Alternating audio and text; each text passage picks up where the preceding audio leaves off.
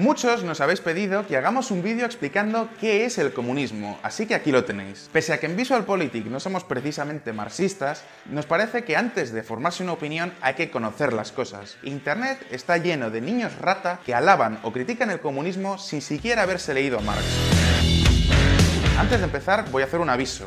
En este vídeo vamos a hacer un resumen de las teorías de Karl Marx y Friedrich Engels. No vamos a entrar ni en los filósofos que vienen más adelante, ni en la Unión Soviética, porque en 10 minutos es imposible abarcarlo. Dicho esto, vamos a empezar. Lo primero que tenemos que decir, y que os va a sorprender a muchos, es que Marx es un autor materialista. Es decir, él piensa que el motor de la historia y de los cambios sociales son los bienes materiales. Por eso, la base de su pensamiento es lo que él llama la teoría del valor. Es decir, ¿por qué un objeto vale más que otro? ¡Ojo! no estamos hablando de precio, que eso viene determinado por otras cosas como los monopolios, o los impuestos o mil cosas más. No, estamos hablando solamente del valor de las cosas.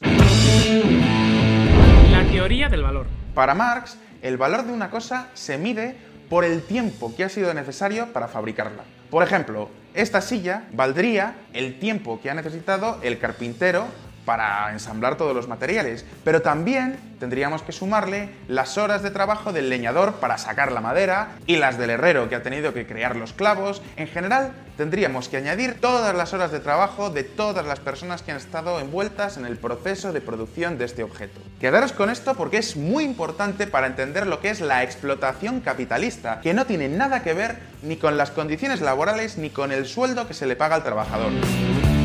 Imaginad una línea de montaje de coches en la que trabajan 100 personas. La riqueza generada en esta fábrica sería el resultado de sumar el trabajo de las 100 personas que están aquí, ¿verdad? Sin embargo, estos obreros solo perciben una parte del valor que generan. El resto es beneficio que se queda el dueño. Es decir, que si trabajan 8 horas al día, solo perciben un rendimiento por las primeras 3 o 4 horas. El resto se lo quedaría todo el empresario. A esto es a lo que Marx llama la plusvalía.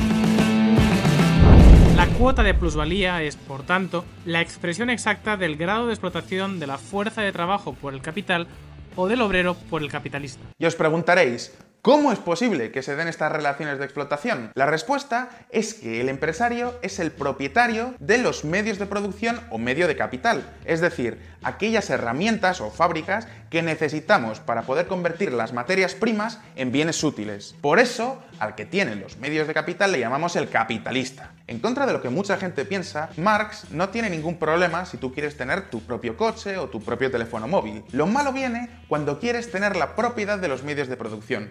¿Por qué? Ahora mismo lo vamos a ver. Las contradicciones del capitalismo. Marx divide a la sociedad en dos clases. Por un lado están los burgueses o capitalistas, que son los dueños de los medios de producción y que por tanto controlan toda la economía. Por otro lado estarían los trabajadores, que son los que realmente generan riqueza, pero que solo perciben las migajas que les quieren dar estos primeros. Lógicamente, esta situación lleva a un conflicto entre estas dos clases, que es lo que Marx llama la lucha de clases. Y este sería el pecado original de la economía capitalista, que como veis no tiene nada que ver ni con la pobreza ni con la desigualdad. Por ejemplo, en los países nórdicos, donde apenas hay desigualdades entre ricos y pobres, Marx seguiría diciendo que hay explotación. ¿Por qué? Porque existe propiedad privada sobre los medios de producción. Por eso, Marx no solo criticaba a los burgueses, sino también a los socialdemócratas.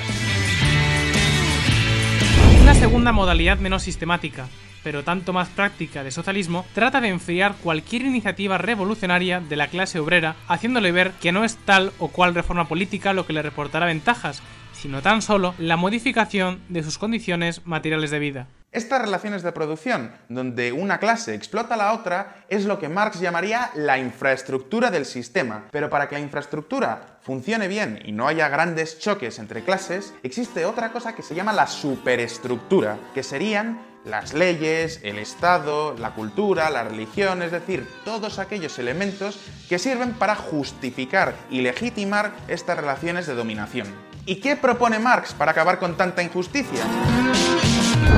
Revolución proletaria. Pues lógicamente, acabar con la propiedad privada de los medios de producción para que los trabajadores puedan disfrutar de toda la riqueza que generan. Esto supondría acabar de raíz con el sistema capitalista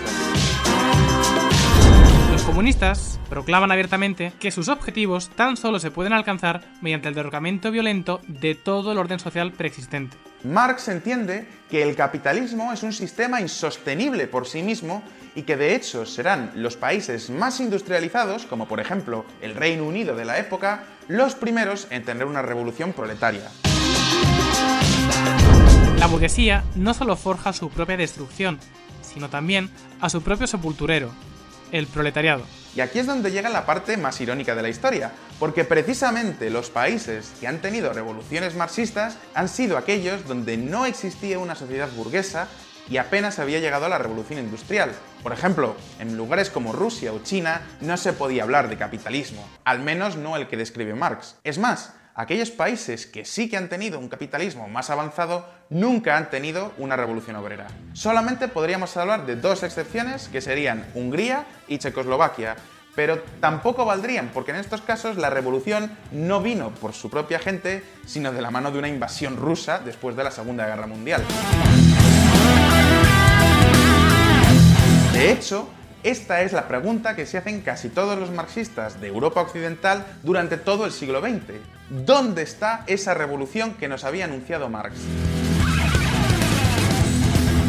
Por eso, si os interesa el marxismo, os recomiendo especialmente que leáis autores como Antonio Gramsci o Jürgen Habermas. Su trabajo consiste en estudiar cómo funciona el lenguaje y cómo funciona nuestra percepción de la realidad.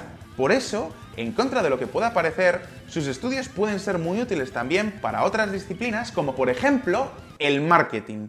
Pero si queréis un resumen de todas las ideas del marxismo aplicadas al marketing y la publicidad, podéis encontrarlas aquí, en mi libro. Efectivamente, yo escribí un libro antes de tener este canal de YouTube y no es que os lo quiera vender, pero oye, si os puede interesar, pues aquí os lo dejo. Se llama El método Podemos, marketing marxista para partidos no marxistas. Lo escribí con mi amigo David Álvaro, con quien he trabajado en varias campañas electorales y a quien podéis ver en más de una ocasión en La Tuerca. Y además de hablar un poco de la campaña electoral y la estrategia política de Podemos, el partido de Pablo Iglesias, nos centramos sobre todo en estudiar la filosofía marxista, desde Marx hasta nuestros días, y en ver qué se puede sacar útil para el marketing. Si queréis echarle un vistazo, podéis pinchar en el link. Pero dejando a un lado ya esta pausa publicitaria, me gustaría preguntaros, ¿creéis que las teorías de Marx todavía siguen siendo útiles para entender el mundo de hoy? ¿Queréis que os cuente un día la relación que existe entre el marketing y el marxismo? Podéis dejarme vuestras opiniones en los comentarios de este vídeo. Y por supuesto, quien quiera profundizar más podrá encontrar varios links en la descripción. Y si os ha gustado este vídeo, darle a like y suscribiros al canal si no lo habéis hecho todavía. Un abrazo y hasta pronto.